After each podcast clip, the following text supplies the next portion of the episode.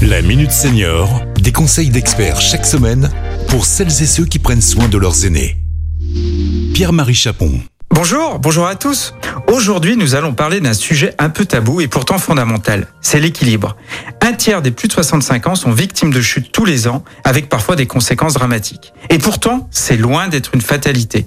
Pour en parler, je reçois Anne, qui est chargée de prévention santé à la CARSAT Rhône-Alpes. Bonjour Anne. Bonjour Pierre-Marie, merci de m'accueillir. Oui, l'équilibre fait partie d'une des grandes thématiques du bien vieillir. En effet, on sait qu'avec l'âge, notre équilibre se fragilise.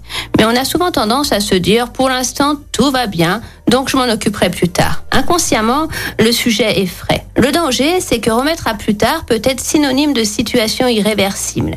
Et justement, ça devient trop tard pour agir. En effet, lorsque la chute survient, elle a des conséquences physiques, bien sûr, mais aussi psychiques et également sociales, qui peut entraîner une réduction de nos activités. Il est donc important d'anticiper. Pour ainsi dire, l'équilibre se travaille avant la chute. Par exemple, si je marche régulièrement et que je fais un peu de gym, ça fait travailler mon équilibre. Effectivement, on pense souvent que tenir debout et se déplacer n'est que l'apanage de notre système locomoteur. Et c'est vrai, en partie du moins. Car oui, la force musculaire est nécessaire pour tenir debout et pour se mouvoir.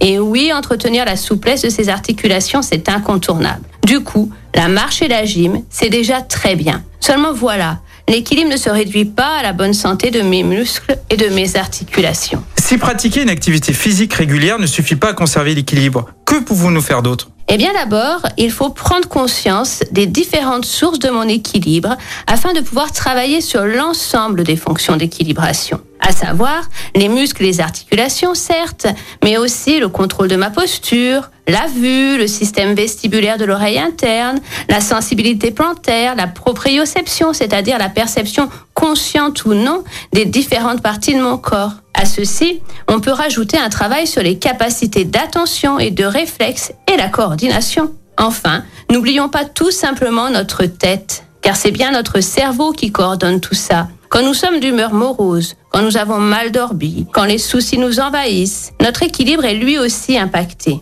Prendre soin de sa santé mentale et de sa mémoire, c'est également important pour l'équilibre. En fait, il s'agit de prendre conscience de ses capacités et ses fragilités. Attention à ne pas arrêter de faire les choses, mais les faire différemment pour ne pas perdre l'équilibre. Ça fait beaucoup à travailler. Comment est-ce qu'on peut agir sur ces différents facteurs? Vous connaissez l'expression bon pied, bon oeil Et si nous prenions soin de nos pieds comme nous prenons soin de notre vue. Prendre soin de son équilibre, c'est aussi réaliser des exercices d'attention, de réactivité en utilisant les jeux collectifs ou même des jeux vidéo si je suis seule.